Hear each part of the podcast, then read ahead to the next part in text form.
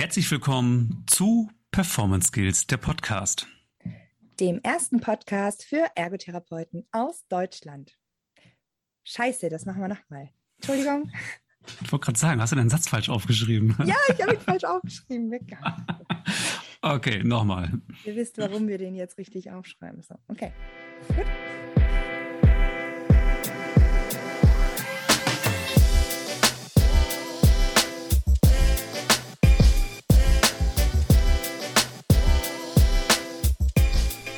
Performance Skills, der Pod -Pod Podcast. Herzlich willkommen zu Performance Skills, der Podcast. Dem ersten Podcast für Ergotherapie aus Deutschland. So, jetzt ist er richtig. Sehr gut. Ich muss mir nämlich immer den ersten Satz oder den zweiten Satz aufschreiben. So ist es. Hallo alle miteinander. Schön, dass ihr wieder reinhört. Wir haben heute eine Folge für euch vorbereitet, die ähm, zu dem der Artikel schon erschienen ist, und zwar in der Ausgabe November-Dezember 2021 von Time Ergopraxis. Und zwar einen von Steffi Völler, die über das ET Pro spricht. Und heute haben wir Steffi und Kirsten Kusch bei uns, die sich einmal mit uns über das ET Pro unterhalten. Hallo, ihr zwei. Hallo, hier ist Steffi. Hallo, hier ist Kirsten. Toll, dass ihr da seid. Mögt ihr euch einmal für unsere ZuhörerInnen vorstellen? Ja, sehr gerne. Also mein Name ist Steffi Völler und ganz erstaunlicherweise bin ich Ergotherapeutin. Aktuell bin ich in der Lehre in Baden-Württemberg tätig und ähm, ganz liebevoll nenne ich die Lehre in Baden-Württemberg ein bisschen das Ergotherapie-Entwicklungsland, da hier doch dann doch die Ergotherapie zu weiten Teilen noch sehr traditionell gelehrt und auch umgesetzt wird. Mhm. Ähm, ich bin seit 2001 Ergotherapeutin und ähm, das auch seitdem mit ganzem Herzen und auch ähm, Verstand. Und mir war immer schon die Professionalisierung von unserem Beruf sehr wichtig.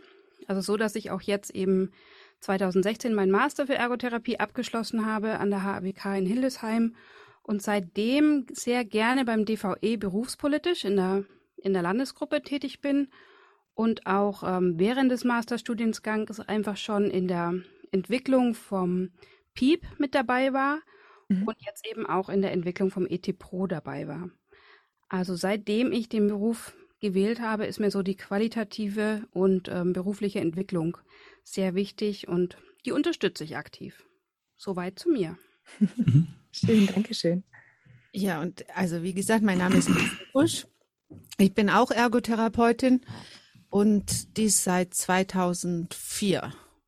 Genau, da habe ich meine Ausbildung abgeschlossen, war dann erst in der Klinik tätig im geriatrischen Bereich und mache jetzt, ähm, also bin aktiv in, in der Lehre seit 2010.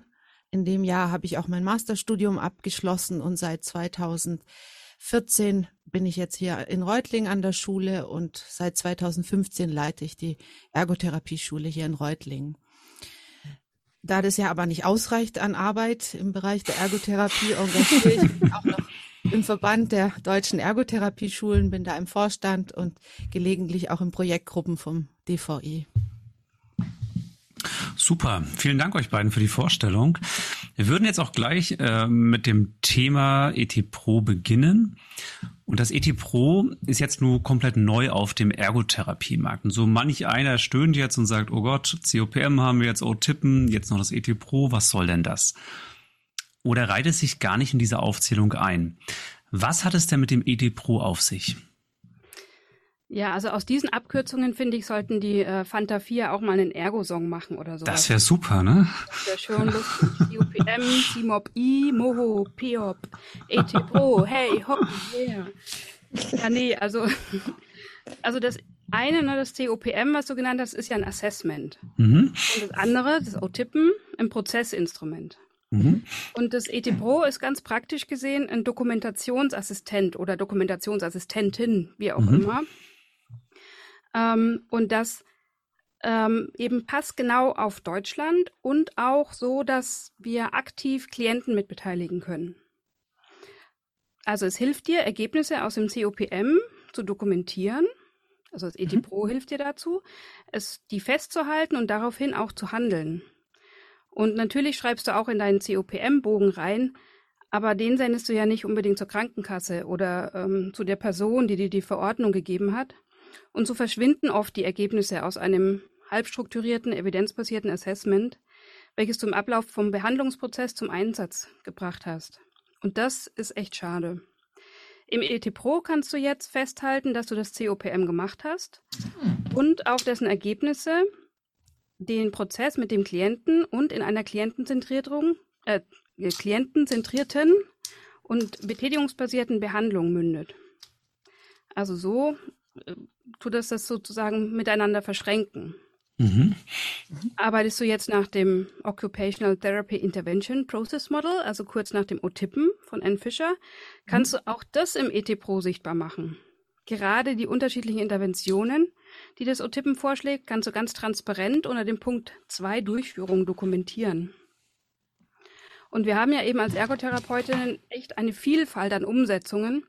Und das ist das Schöne am ET Pro. Du bist nicht gebunden an, ganz, an ein ganz spezielles äh, Praxis- oder Inhaltsmodell und auch nicht an ein spezielles Ergotherapie-Prozessmodell. Also alle, die es so gibt im internationalen Markt und ähm, auch deutschsprachig, die sind passend für das ET Pro. Also du kannst praktisch mit dem ET Pro diese ganzen Sachen nutzen und ähm, das ET Pro als Dokumentation dafür ähm, steht das ET Pro dafür bereit als Dokumentation. Mhm, mhm. Jetzt nochmal ganz konkret. Warum sollten wir uns meistens in unserer Freizeit jetzt auf so ein neues Instrument einlassen? Und welche Vision äh, für die Zukunft hast du denn für dieses System? Was wünschst du dir? Mm, also auf ein solches Dokument oder auf einen solchen Dokumentation einlassen ist, ähm, ich bin jetzt, ich muss kurz unterbrechen, bin ein bisschen irritiert, weil die Frage auf Ansatz abgezielt hat und ich mich auf Ansatz vorbereitet habe und das ET Pro eben kein Ergotherapie-Ansatz ist, sondern eben nur ein Doku-Tool. Mhm. Ähm, warum ihr euch dafür äh, darauf einlassen solltet, ist einfach, weil ähm, es der Beginn ist, Dokumentation so zu gestalten, dass die Qualität von den ergotherapeutischen Behandlungen abzubilden ist. Mhm. Also die Qualität jeder Ergotherapeuten, äh, jeder Behandlung. Jede Behandlungsform hat ja bestimmte Begründungs- und Entscheidungsmomente. Und mhm. diese Momente kann das ET Pro sichtbar machen und so ganz bestimmte Qualitätsmerkmale her hervorheben. Ähm, in der Fachsprache können wir das das Reasoning der Therapeutin oder des Therapeuten darlegen. Und ähm, oder in der, in der Fachsprache nennen wir das das Reasoning der Therapeutin, was das ET Pro einfach transparent machen kann. Das therapeutische Denken auf den Tisch bringen, verschriftlichen sozusagen. Ähm, Fragen wie zum Beispiel, wie kommt die Therapeutin zu diesen oder zu jenen Schlüssen? Ähm, die Fragen kann das ET Pro beantworten. Mhm. Und es dokumentiert eben ganz klar den strukturellen Rahmen vom Behandlungsprozess. Also bisher gab es ja eine Dokumentationspflicht durch den Rahmenvertrag, aber mehr so den strukturellen Rahmen an Dokumentation und nicht die inhaltlich, inhaltliche Prozessdokumentation. Die wurde nirgendwo abgefragt von Seiten der ähm, Krankenkassen. Mhm. Mit der Blanko-Verordnung oder Direktzugang könnte das auch anders werden. Und daher gibt es ETIPRO jetzt schon die Möglichkeit, auch inhaltlich zu beschreiben, was in den Einheiten dazu geführt hat, dass man einen bestimmten Weg eingeschlagen hat. Mhm. Wir behandeln in der Ergotherapie ja nicht aus dem Blauen heraus, auch wenn es oft ums Kaffeetrinken, Malen oder Büroarbeit geht. Wir arbeiten zwar allgemein an alltäglichen Dingen, aber genau das sind ja die für unsere Klienten die Herausforderungen. Das sieht dann von außen ganz easy aus, ja cool, den ganzen Tag mit Kindern spielen, aber dahinter steht ja doch eine ganze Menge mehr. Genau. Ein weiterer Punkt oder Vision für die Zukunft ist natürlich die Digitalisierung. Das ist auch noch ein wichtiges Thema bei der mhm. Entstehung des ET-Pros. Es ist einfach geschickt, wenn ich auf einen Knopf drücke und ein fertiger Bericht rauskommt, der interdisziplinär gehalten ist. Also jeder, der am Klienten mitarbeitet, kann ihn verstehen und lesen, ohne dass ich extra dafür ähm, Zeit verbringen muss, die richtigen Worte zu finden. Mhm. Das heißt, es dient sozusagen für die Interprofessionalität kann man das, also ist die Vision davon und die äh, Digitalisierung. Die Digitalisierung und, und natürlich, entschuldige, ähm, die ICF-Terminologie eben, ne, als Ah ja, Einstufungsmoment. mhm, mhm. Und ähm, als Einstufungsmoment und auch als Überprüfung von Selbst- und Fremdeinschätzung, weil die Mhm. auch eben im ET Pro ganz fest verankert ist als Dokumentationspunkt. Mhm. Einen ganz letzten Grund hätte ich noch. Gerne, Ähm, gerne. Immer her mit den Gründen. ähm, fördert gerade dieses Dokumentationsassistentin ähm, an bestimmten Punkten, äh, fragt sie dich, äh, dass du auch aktiv den Klienten in wirklich bewusste Entscheidungsprozesse mit einbinden sollst. Mhm. Und das sind im ET Pro Tool einfach äh, ganz geschickte Punkte, um wirklich die ähm, moderne Ergotherapie mit der Klientenzentrierung Mhm. wirklich auch nochmal ähm, als Qualitätsmerkmal für Ergotherapie hervorzuheben. Sehr schön. Also Stichwort Empowerment, Genau. was wir ja oftmals predigen, aber leider viel zu selten umsetzen in den therapeutischen Prozessen. Richtig. Jetzt haben wir viel gehört über das ET Pro Dokumentationssystem. Vielleicht kannst du für unsere HörerInnen die Schritte des ET Pro kurz skiz äh, skizzieren, so dass man sich vielleicht ein bisschen besser ein Bild davon machen kann. Genau, also ähm, das ET Pro ist ja nicht wirklich was Neues gedacht, sondern ähm, es ist einfach ein Prozess aus dem Qualitätsmanagement und äh, wir haben ihn ganz stark angelehnt an diesen Plan, Do, Act, äh, Plan, Do, Check, Act. Ich muss immer aufpassen, damit Mhm. ich es nicht mit dem äh, kanadischen Koop verwechsel. Also Plan, Do, Check, Act Zyklus aus den 50er Jahren, der im Qualitätsmanagement ähm, gebildet wurde. Und ähm, wir haben ihn deswegen an so einem Zyklus angelehnt, weil ja der lineare Verlauf in der ergotherapeutischen Behandlung ist total unwahrscheinlich. Mhm. Wir kennen das ja aus anderen ergotherapeutischen Prozessmodellen, auch aus den internationalen Modellen für Ergotherapie. Da ist keines linear. Die sind alle sehr durchlässig und beziehen sich in fast jedem Schritt aufeinander. Mhm. Genannt haben wir diese Schritte im Handbuch. Ähm, den ersten Schritt haben wir Exploration genannt, also auch an die Medizin angelehnt. Und äh, im ganz groben heißt es einfach, die Befunderhebung oder die ergotherapeutische Diagnostik wird da dargestellt. Der zweite Schritt ist die Durchführung der Intervention, also die Umsetzung. Ich nenne es gerne das Doing der Therapeutinnen auch. Mhm. Der dritte Schritt die Evaluation, also Rebefundung, das immer wieder überprüfen, ob alles noch passt und etwas verändert werden muss.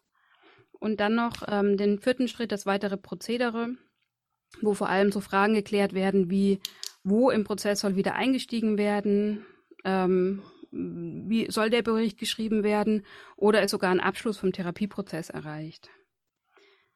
Ich habe die Phasen an und für sich noch ein bisschen vorbereitet. Soll ich die noch ausführen? Gerne, gerne. Führe, führe aus, Steffi. Ich fühle aus. Gut. Dein Also- Mikro. Genau, Mikro ist offen. Wunderbar. Also die erste Phase, die Exploration, das Plan, das ist eben wie in der Medizin auch die Befunderhebung.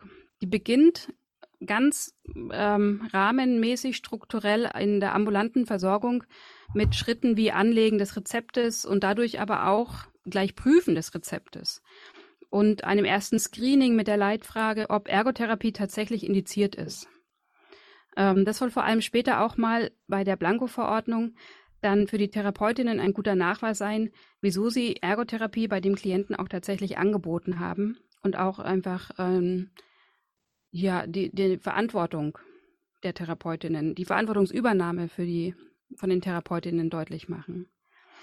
Die Phase geht weiter, also die Phase ist selber nochmal aufgeteilt in so vier Bereiche, dass eine gezieltere Diagnostik nach diesem Screening eben kommt und ähm, geht über diese gezielte Diagnostik in die klientenzentrierte Zielformulierung rein und endet dann mit einer ganz konkreten Therapieplanung. Also ihr könnt euch das wirklich vorstellen, es fängt an mit Anlegen von dem Rezept und endet dann ganz konkret in therapeutischen Handlungen. Mhm. Und äh, die zweite Phase, das Doing eben der Therapeutinnen, die Durchführung, ist aus meiner Sicht so das Herzstück von diesem Prozess Dokumentationsassistenten. Das müsst ihr euch so vorstellen, dass in der Tabelle, die in dieser zweiten Phase vor allem ähm, genutzt wird als äh, Prozessdokumentation, der ganze ergotherapeutische Ablauf, also eben von ähm, Anlegen des Rezeptes über ähm, Zielfindung, Therapieplanung und dann auch die einzelnen Maßnahmen bis hin zu den Zwischenevaluationen alles auf einen Blick einfach zu sehen ist. Ähm, also wirklich, also nicht bis ins letzte Detail, also da ähm, sind ja die einzelnen Phasen in ihrer Dokumentation dann schon auch noch wichtig, aber auf jeden Fall mal alles auf einen Blick. Und ähm, genau, die Phase 3 die Evaluation, diese aufgeteilt in eine Zwischenevaluationsmöglichkeit und wirklich auch eine Abschlussevaluation, damit immer wieder auch so dieses ähm, ab und zu diese nicht wirklich ähm, professionellen Tür- und Angelgespräche einfach tatsächlich zu äh, Zwischenevaluationsmomenten werden können, weil die sehr wichtig sind, wenn man immer mal ähm, überprüft, klappt das noch mit der Therapie, sind wir auf dem richtigen Weg. Und das macht man ja nicht bewusst immer mit einer Befunderhebung oder mit einer Reevaluation, sondern es sind wirklich oft Gespräche, die dann mein therapeutisches Handeln einfach wieder in eine andere Richtung lenken. Und die können jetzt ganz transparent gemacht werden. Und das finde ich eben auch das Tolle an dem ET Pro, dass diese Entscheidungsprozesse, warum ich mich jetzt nach so einem Tür- und Angelgespräch dazu entschieden habe, die Therapie umzuplanen oder etwas zu verändern, dass die jetzt wirklich auch ähm, transparent gemacht werden können und eben auch in die Sprache der ICF übersetzt werden können. Klar, dann die ähm, weiteres Prozedere, das ist für mich so ein, ehrlich gesagt, so ein typisch deutsches Ding, also dass man einfach nochmal festhält, wo gehen wir jetzt als nächstes hin nach dieser Zwischenevaluation oder nach dieser Endevaluation. Schreiben wir einen Bericht, ähm, drucken wir den Bericht eben einfach aus oder steigen wir nochmal irgendwo anders im Prozess ein? Ja, das sind die vier Schritte, die Phasen. Mhm, super. Die vier Schritte, die Phasen, ja. Die vier Phasen. Du hast ähm, ein paar Mal jetzt auch gesagt, ähm, die Transparenz ist einfach äh, wichtig, ne? oder durch den Prozess wird ja unser Wirken auch äh, wahnsinnig transparent. Und ähm, was ist deine eigene Meinung? Weshalb sollten wir Ergos auf die Transparenz viel mehr Wert legen als bisher? Ähm, ich finde einfach, dass ähm, also Ergotherapie ist ja ganz nah am Alltag von den Menschen und ist ja ein sehr, sehr persönlicher Beruf aus meiner Sicht, weil wir uns ja mit dem Alltags- und mit den wichtigen Betätigungen der Menschen auseinandersetzen. Und ähm, oft halten wir das so auf einer Distanz, auf einer äh, somatischen oder körperlichen Distanz und gehen gar nicht ins Detail rein mit der Nachweiserbringung von Ergotherapie. Dabei ist dieser Nachweis von Ergotherapie also tatsächlich eben auf dieser Alltagsebene und die Qualität vor allem von Ergotherapie ist auf dieser Alltagsebene, auf dem Erreichen von kleinen Minischritten im Alltag der Klienten und einer ähm, subjektiven Sicht des Klienten auf seine Zufriedenheit oder ihre Zufriedenheit jetzt mit diesen Alltagsdingen.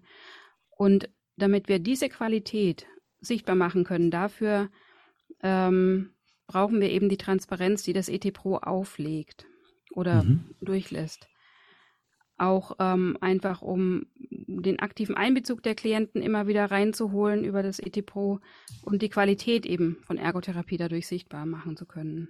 Mhm. Ja, durch die Transparenz äh, sind wir ja auch einfach nochmal professioneller aufgestellt gegenüber Ärzten, gegenüber dem interdisziplinären Team, weil einfach auch nachvollziehbar ist, warum wir basteln oder sonst irgendetwas. Ne? Genau.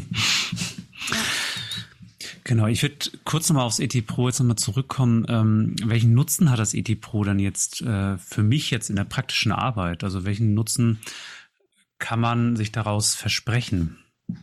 Mhm. Also du hast in der praktischen Arbeit einfach alles auf einen Blick. Ne? Im mhm. allerbesten Fall hast du das interaktive PDF so in deine Abrechnungssoftware einprogrammiert, dass du nur über die Taste drucken alle notwendigen Informationen, zum Beispiel für den Bericht auf einer Seite hast und ähm, schon ist dein Therapiebericht da. Also du musst dir keine extra Zeit mehr dafür freimachen. Ähm, so kann auch zum Beispiel die Leitung oder Geschäftsführung den Therapiebericht ausdrucken und du hast nur deine Arbeitszeit am Klient, an der Klientin. Super, ja. ja. Mhm. Also ich bin momentan ja mehr in der Lehre und in der Forschung tätig, aber ich stelle mir das so an meiner früheren Arbeitsstelle so vor eben, dass der Inhaber einfach Tablets für die Therapeutinnen angeschafft hat, und die alle so programmiert sind, dass die Therapeutinnen im Tun mit dem Klienten die Daten reinarbeiten und er sitzt am Tag der Abrechnung. Also das hört sich jetzt so Terminator-mäßig an, aber äh, der Tag der Abrechnung. Der Tag der Abrechnung. Vielleicht ist es ja für die KVs auch so. Ähm, Also am Tag der Abrechnung, da sitzt er da und sendet die entsprechenden Therapieberichte einfach an die Ärztinnen raus, ohne dass er den behandelnden Therapeutinnen hinterherlaufen muss oder die Therapeutinnen diesen Tag im Auge behalten müssen. Also Mhm. das war damals schon Wunschdenken für mich immer und ich glaube, dass ähm, ja, also da müsste ich jetzt mal, ähm, ihr seid ja Technik ähm, oder? ja, Ähm, schon. Mhm. fragen, ob das vielleicht jetzt tatsächlich mit so einer interaktiven PDF ähm, möglich ist. Also kann ich mir gut vorstellen. Ich denke schon, dass es möglich ist, definitiv. Ne, man muss halt gucken, ob es äh, praktikabel ist für Einrichtungen, aber ich denke, da ist halt eben viel Schulung auch notwendig dann. Und das, glaube ich, ist ja auch eine Zukunftsversion von euch, weil du von auch gesagt hast, Digitalisierung und ähm, dass man eben die Einrichtung auch digital bekommt. Ne? Weil wenn ich Mhm. meine Einrichtung mir anschaue, ähm, Tablet oder so, das, da sind wir in weiter Ferne. Ne? Aber es ist trotzdem eine Zukunft und äh, da gebe ich dir absolut recht. Und es wäre schön, wenn es dann so funktionieren würde. Mhm. Mhm. Das, das habe ich mir auch noch gedacht, dass du wahrscheinlich eine pro Ergotherapie eingestellte Leitung im Klinikbereich haben musst, Hm. damit du diese interaktive PDF in eine Klinik- oder Reha-Software einprogrammieren, einprogrammiert bekommst. Ja.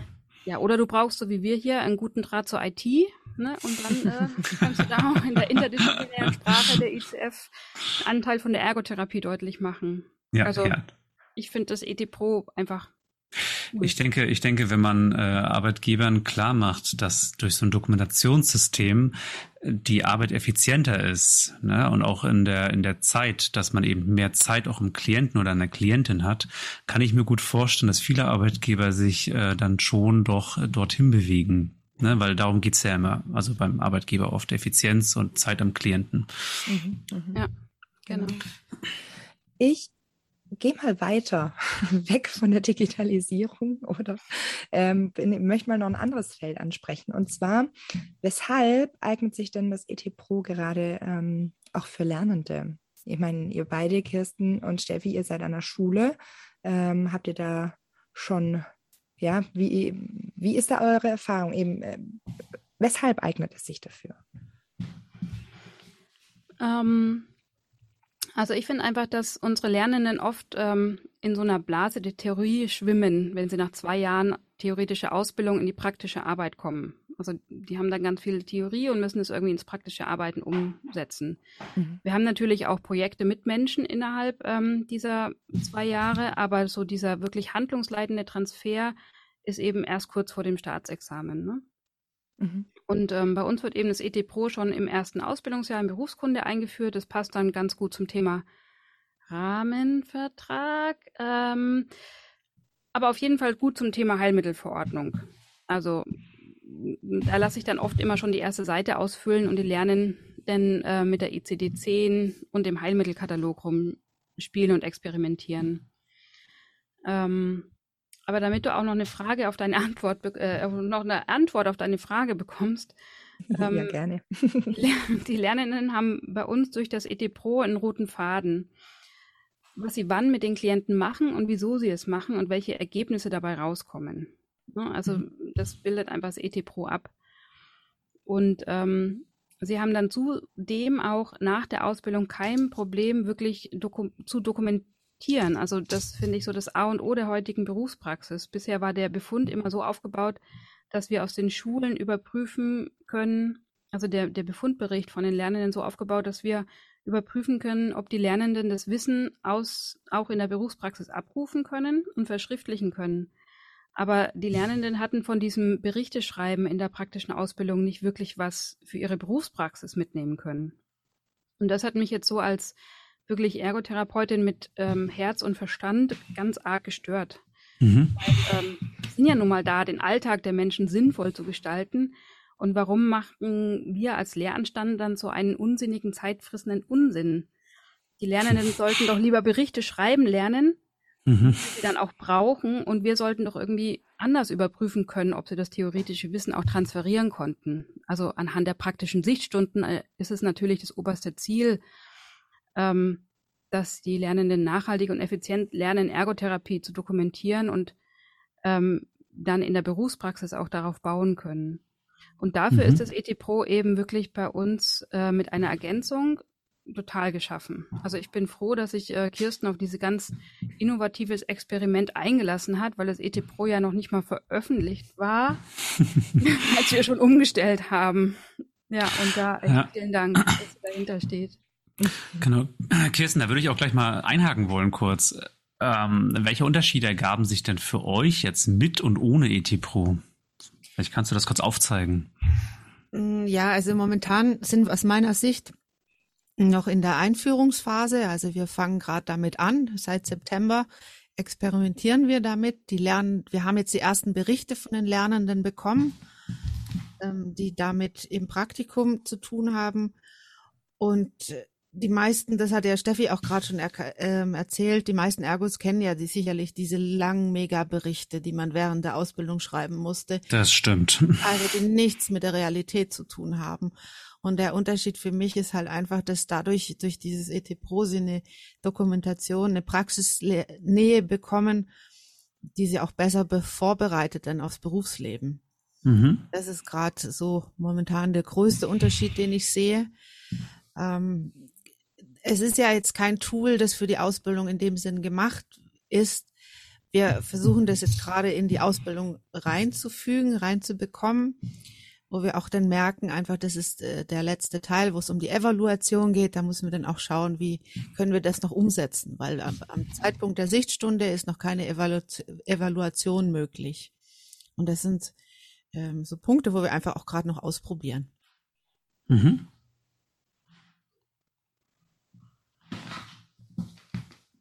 Ja, das ist mein Hauptgedanke mhm. dazu. Sabrina, du bist eigentlich, ne? Ich finde, weil wir uns mit meiner nächsten Frage ein bisschen abwenden, mit dem Gedankenexperiment, das ich noch vorbereitet habe, ähm, kann Robert jetzt noch eine Frage stellen. Das lassen wir jetzt auch alles so drin. Genau, ich würde gerne, weil mir ist noch eine Frage aufgeploppt, die wir gar nicht auf dem Schirm hatten, mhm. Wo wir uns dann, oder wo, wo kann man sich informieren? Also wo kann man sich informieren über das ET Pro? Wo kann man sich Informationen einholen? Wo kann man sich hinwenden, wenn man mehr über das ET Pro erfahren möchte? Ja, die Frage beantwortet, glaube ich, am besten wieder, also Steffi, weil ähm, wir haben eine ET-Pro-Projektgruppe beim DVE, also beim Deutschen Verband für Ergotherapie. Das heißt, einfach auf die Homepage www.dve.info ähm, ist eins der oberen Reiter dann auf jeden Fall gleich das ET Pro und dann landet man auf dieser ähm, Landing-Website und hat da dann auch nochmal ähm, die Möglichkeit über eine E-Mail, das ist glaube ich etpro.dve.email, ähm, direkt an uns als Team Fragen zu stellen, ähm, Antworten vor allem zu bekommen. Also wir sind, glaube ich, sehr fleißig, auch im Antworten zu geben. Ähm, und genau, also ja, der DVE ist der richtige Ansprechpartner, wenn man sich um das ET Pro bemühen möchte. Mhm. Es gibt okay. ähm, eine Veröffentlichung in der ET und Reha auf jeden Fall schon und jetzt eben ne, beim Thieme Verlag auch in der Ergopraxis. Ähm, da sind natürlich auch Informationen über das ET Pro enthalten. Genau. Ja. Super. Sehr schön. Wir würden auch die, die äh, Informationslinks sowieso nochmal in die Informationsbox unter dem Podcast packen, falls jemand nicht mitschreiben konnte. Richtig, richtig, genau. So, und jetzt noch an euch beide, weg vom ET Pro hin zu meinem kleinen Gedankenexperiment. ähm, für euch beide, wie gesagt, ihr könntet morgen die Ausbildung nach euren Wünschen deutschlandweit oder vielleicht auch nur Baden-Württemberg weit fürs Ländle von jetzt auf gleich ändern. Welche drei Punkte würdet ihr sofort ändern und weshalb? Ich würde jetzt mal anfangen und zwar mir brennt ganz doll das Thema Ausbildungskostenfreiheit unter den Nägeln. Also ich würde mhm. einführen, dass keine Lernenden mehr Schulgeld zahlen müssen für die Ausbildung weil ich darin einfach eine Ungleichheit, eine Bildungsungleichheit sehe, dass die, ähm, dass es einfach Lernende auch gibt, die, die aufgrund vom Geld her die Ausbildung nicht machen können. Mhm. Ja. Das ist so das brennendste Thema für mich. Ah.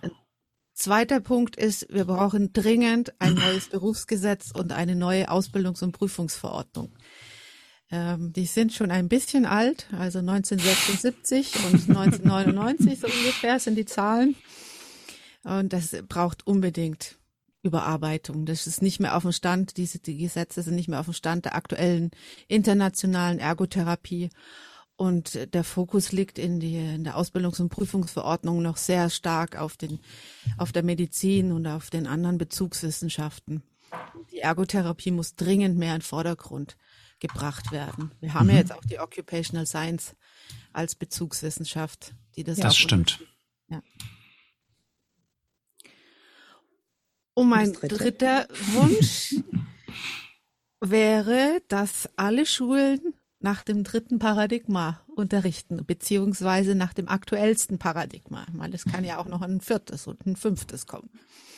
Aber das ist wirklich die Umsetzung, die Theorie auf den aktuellsten Stand gelehrt wird, ähm, um, ja, also ich sehe, ich sehe einfach nicht ein, warum man etwas lernen soll, was längst überholt ist.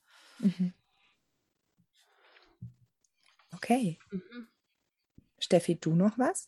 Ja, ich muss kurz noch einen Senf zu Kirstens letzten Punkt geben, weil ich, ich mache das immer, ich habe ja diese Diskussion fast täglich mit den Lernenden in der Schule. Warum müssen wir denn das lernen, obwohl es in der Berufspraxis ganz anders ausschaut in Baden-Württemberg? Mhm. Und dann sage ich immer noch, wenn alle Chirurgen noch so operieren würden, wie es vor 20 Jahren war, und auf die Neuerungen einfach ähm, ignorant reagieren, also sie nicht machen, dann gäbe es noch ganz viele Menschen mit einer langen Bauchnarbe, und nur wenige hätten minimalinvasive Eingriffe. Mhm. Das ist so immer mein Lieblingsvergleich. Also würde die Medizin auch noch so dran festhalten, was vor 20 Jahren gelehrt wird. Ja, nee, will ich gar nicht weiterdenken. Also das finde ich ein schöner Vergleich, wirklich auch sehr, sehr eindrücklich. ja. Genau. Machen wir unsere ja. aller, allerletzte Frage, die auch unsere ähm, HörerInnen schon kennen. Haben wir, haben wir Steffis drei Punkte schon? Ja. Oh, Entschuldigung. Oh, Steffi, ich wollte dich nicht äh, beschneiden. Erzähl. Also ich bin ja, ich bin ja nicht so der Realist, so wie Kirsten. Kirsten ist ja so realistisch auf dem Boden. Ich habe ja bei Gedankenexperiment, da werde ich ja groß, ne? Also manche sagen vielleicht auch ein bisschen größenwahnsinnig, aber ähm, das macht nichts. Ich finde das gut. Dann lege ich mal los, ne? Also ich finde es ein bisschen schwierig schon auch zu beantworten, aber auf jeden Fall hätte ich echt gern auch diese bundeseinheitliche Regelung. Das ist ja jetzt mhm. noch recht bodenständig, ne? Bundeseinheitliche Regelung der Inhalte und nicht dieses ähm, Ländlergemurkse da. Das wäre auf jeden Fall wichtig. Mhm. Das wäre ein schönes Thema, definitiv. Mhm. Und dann sehe ich die Ergotherapie ganz, ganz fest verankert an den medizinsoziologischen Instituten der Unis da gehört die Ergotherapie aus meiner ganz subjektiven Sicht hin. Also in die Medizinsoziologie. Und natürlich hätte ich dann die ähm, kassenärztlichen Vereinigungen als praxisbezogenen Partner mit ins Studium integriert, sodass so gerade diese Bürokratie zwischen Gesundheitssystemen und den behandelnden Menschen, die im Gesundheitssystem ähm, arbeiten, ähm, ganz eng zusammen studiert wird. Also dass mhm. auch tatsächlich nicht nur Medizin und Ergotherapie zusammen studiert wird, sondern auch Kostenträger und Ergotherapie und Medizin zusammen studiert wird und so weiter. Also das oh. hätte ich einfach gerne noch wirklich als Gedankenexperiment dabei. Interessanter Ansatz, ne? Ja, ja. allerdings bisher bin ich immer nur von den ähm, Akteuren quasi, nicht von den Geldgebern ausgegangen in der Ausbildung. Aber das ist eigentlich auch ein sehr, sehr interessanter Gedankengang, ja. Ja, das waren schon meine drei Punkte. Wunderbar. Vielen Dank euch beide für, für die jeweiligen drei Punkte. Wir würden jetzt gleich zur, zur letzten Frage kurz drüber schlittern. Und zwar, die stellen wir eigentlich immer. Und zwar, wer hat euch auf eurem Weg inspiriert oder wer tut es immer noch? Okay, ich fange mal an. Also ich habe mit 16 Jahren den Beruf kennengelernt. Mhm. Und ähm, die erste Ergo, der ich begegnet bin, die ist mit den Kindern in ihrer, ähm, erstens mit den Kindern mit dem Pony durch den Wald geritten und ähm, hatte ganz viel Spaß. Und da dachte ich, ja, cool. Dann habe ich bei ihr ein Praktikum gemacht, um mir den Beruf anzuschauen. Und dann hat die in ihrer Praxis irgendwie mit den Kindern Tonklumpen an die Wand geklatscht, ähm, geschaukelt ohne Ende und ähm, ganz viele spaßige Sachen mit Kindern gemacht und dann dachte ich, ja, wie genial. Also irgendwie mit Kindern spielen oder noch Geld von der Krankenkasse bekommen, das ist mein Ding. Will ich unbedingt machen. Ne? Ich habe natürlich ganz schnell rausbekommen, in der Ausbildung schon und auch ähm, dann vor allem durch Studium, dass da viel mehr dahinter steckt, ähm, als es ausgeschaut hat. Und ähm, aber ich fand es trotzdem einfach klasse und ich dachte ja, ähm, ja, das, das muss weitergehen. Und dann haben mich eben, also diese erste Ergotherapeutin, ich weiß leider ihren Namen nicht mehr, aber die erste Ergotherapeutin da in Würzburg, die hat mich eben sehr inspiriert. Und äh, nach dem Studium und im Studium vor allem natürlich Ellen Romain. Mhm. Und, ähm, ein bisschen später natürlich auch Anne Fischer, die mich so mit ihrer Sichtweise auf Ergotherapie doch ziemlich stark geprägt haben. Also mhm. ich habe dann auch so ein bisschen das Wort bekommen, ich wäre praktisch fundamentalistisch betätigungsbasiert und ich dürfte nicht so fundamentalistisch sein. Heute habe ich sogar den Namen Diktatorin gehört. okay. Nicht, ich weiß nicht. Von Kirsten, ne? ähm, aber dass natürlich Fundamentalismus nicht so wirklich gut ist, das haben mir dann die nächsten Personen einfach gezeigt, die mich stark mhm. beeindruckt haben. Das ist ähm, Sarah Hiebel, Mhm. Hatten wir auch schon da, ne? Genau. Mhm. Und natürlich unsere alle geliebte Mieke. Die ah, ja. hat mir mhm. das sehr gut beigebracht im Bachelor, genau. Im Team arbeiten. Das war einfach nicht so ganz meins, aber durch die Projektgruppenarbeit auch mit dem Piep eben mhm. und mit den Kommilitoninnen im Master, Christina Kreft und äh, Thekla Reimann und Frauke Ackenhausen, da wurde dann dieses Teamarbeiten wirklich auch wirklich angenehm. Und ähm, genau, dieses Arbeiten auf Augenhöhe ist, finde ich eben ganz wichtig, sich gegenseitig befähigen und mhm. Macht und Wissen teilen. Mhm. Und natürlich ganz am Schluss jetzt die super Truppe von der ET Pro Gruppe, also ähm, Katrin Pechstedt und Birte Hucke, da bin ich ganz stark beeindruckt von. Mhm. Wahnsinnswissen haben die beiden und mal eben auch so zack bereit ähm, auch ein großer Dank natürlich an Alex und Micha, die einen super Boden und immer wieder ganz klaren Rahmen über die Rückmeldung und dem technischen Know-how und allem Möglichen geboten hast. Und ne, Robert? Hm, ja. Du hast da echt was verpasst, Mensch.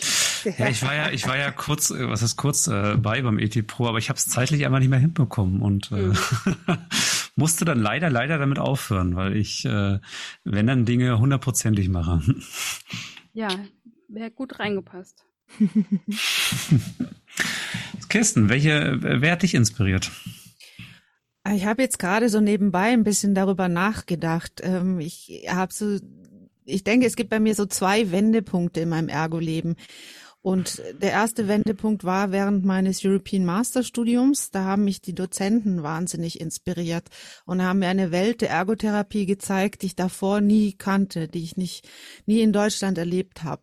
Also so das ganze Dozententeam dort, die Professoren, die haben mich sehr beeindruckt und mich weitergebracht. Das war so der eine Wendepunkt. Und der andere Wendepunkt war eine Fortbildung, die ich an meiner vorhergehenden Schule mit organisiert habe, die von der Ellen Romain und Barbara Dehnhardt durchgeführt worden sind zum, zum, ähm, ja, also zum kanadischen Modell auch und zur Umsetzung klientenzentrierter Ansatz die, ich bin ja selber nach dem zweiten Paradigma ausgebildet worden und die haben mir eigentlich erklärt, was Ergotherapie in Deutschland auch mhm. sein kann. Mhm. Und da hat sich nochmal wahnsinnig viel geändert für mich auf dem Weg. Und auch schon, wie Steffi gesagt hat, die ähm, Anne Fischer, das hat nochmal gepusht. Das waren so die Hauptpersonen, mhm. die da ne, bei mir eine Rolle gespielt haben. Super. Wir danken euch für euren Einblick einmal in das ET Pro und einmal aber auch in, ähm, in, die, in die Reutlinger Schule, den kurzen Einblick.